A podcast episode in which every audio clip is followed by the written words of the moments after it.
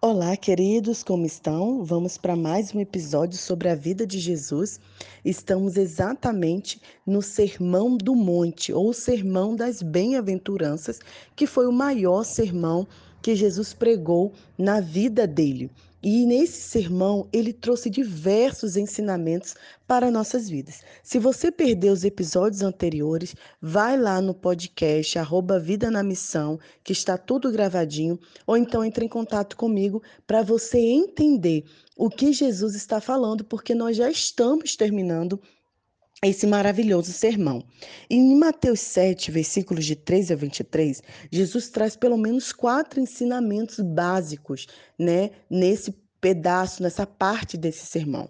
E a primeira coisa que ele vem dizendo é sobre a porta estreita e a porta larga, né? Quem não conhece esse texto que fala que a porta larga é o que conduz à perdição e a porta estreita é o que conduz à vida. O que Jesus está dizendo para gente? Que nós não devemos procurar atalhos para viver com Deus, né? A, a, a, vida por aí afora está transbordando de fórmulas fáceis, infalíveis para uma vida bem-sucedida, que pode ser aplicada em tempo livre, para a gente não sofrer, como a gente ter sucesso, cinco passos para receber dinheiro. Queridos, a vida com Deus não é assim. A vida com Deus é uma vida difícil. É uma vida que nem tudo são flores. Os discípulos de Jesus, nenhum deles morreram rico nem bem-sucedido. Não que eu tenha nada contra a riqueza, Jesus também não tinha, apesar dele criticar veemente né, a questão das, de, de como lidamos com o dinheiro. Mas a questão é que Deus não nos, nos chamou para esse sucesso que a gente vê por aí. Deus nos chamou para ser discípulos dele. E ser discípulos de Cristo implica em renúncia, implica em muitas vezes você passar por diversas dificuldades. Dois, segundo ensinamento que eu vejo nesse trecho é que Jesus diz também para termos cuidado com os pregadores. Esses pregadores é, muito sorridentes, que a sinceridade deles é fabricada, que, que não tem nenhum caráter, tem carisma, mas não tem caráter. Jesus fala: cuidado. São pastores, pregadores, líderes, cantores gospel que exploram as emoções do povo e as economias. Olha o que Jesus vem trazendo.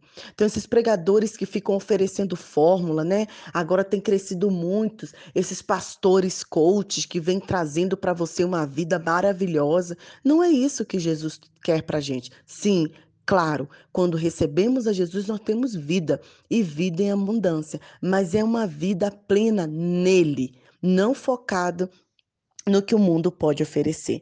Então tenha cuidado. E aí essa parte já linka de novo com a questão do julgamento. Só que dessa vez é outro tipo de julgar que Jesus quer que a gente faça. Jesus quer que nós tenhamos critério critério, que tenhamos senso crítico para discernir e conhecer a verdade. Será que esse pastor que você tem ouvido tem pregado a palavra de Deus?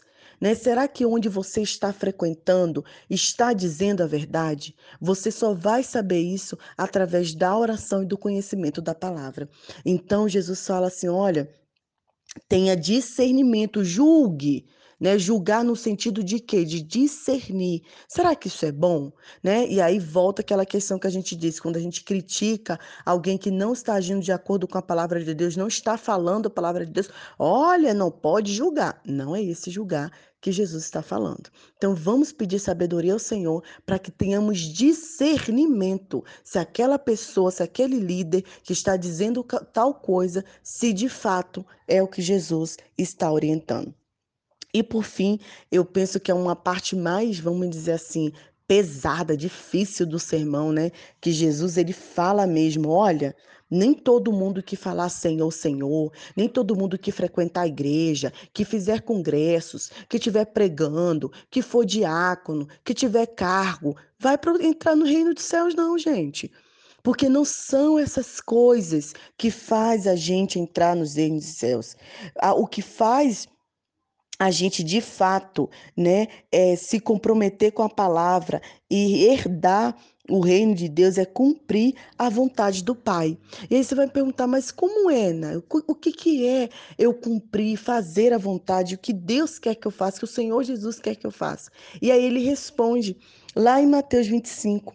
Sabe o que é fazer a vontade do Senhor Jesus? Sabe o que é você poder ouvir, vinde benditos do, do, meu, do meu Pai e herdai essa terra por herança? É quando as pessoas têm fome, Jesus diz: Eu tive fome e deste de comer. Quando tem sede e deste de beber. Quando você vê um estrangeiro e você hospeda. Quando você vê uma pessoa nua e você dá vestimenta. Quando você vê alguém doente e você visita. E aí os discípulos falaram, os fariseus, o escriba, o povo falou assim: Jesus, aonde que o Senhor teve isso tudo que a gente fez isso a gente não viu? E Jesus responde: quando você fizer a um desses meus pequeninos irmãos, assim a mim o fizeste. Viu que profundo, queridos? O relacionamento com Jesus está muito mais ligado com o próximo do que com qualquer com qualquer outra coisa. Então não fique é, é, preocupado com dogmas, com crenças, com religiões, com rituais. Eu tenho aqui trabalhado com as meninas, eu tenho discipulado elas, tenho falado do amor de Jesus para elas, eu tenho falado, meninas, não é religião que salva. Não são rituais que salvam.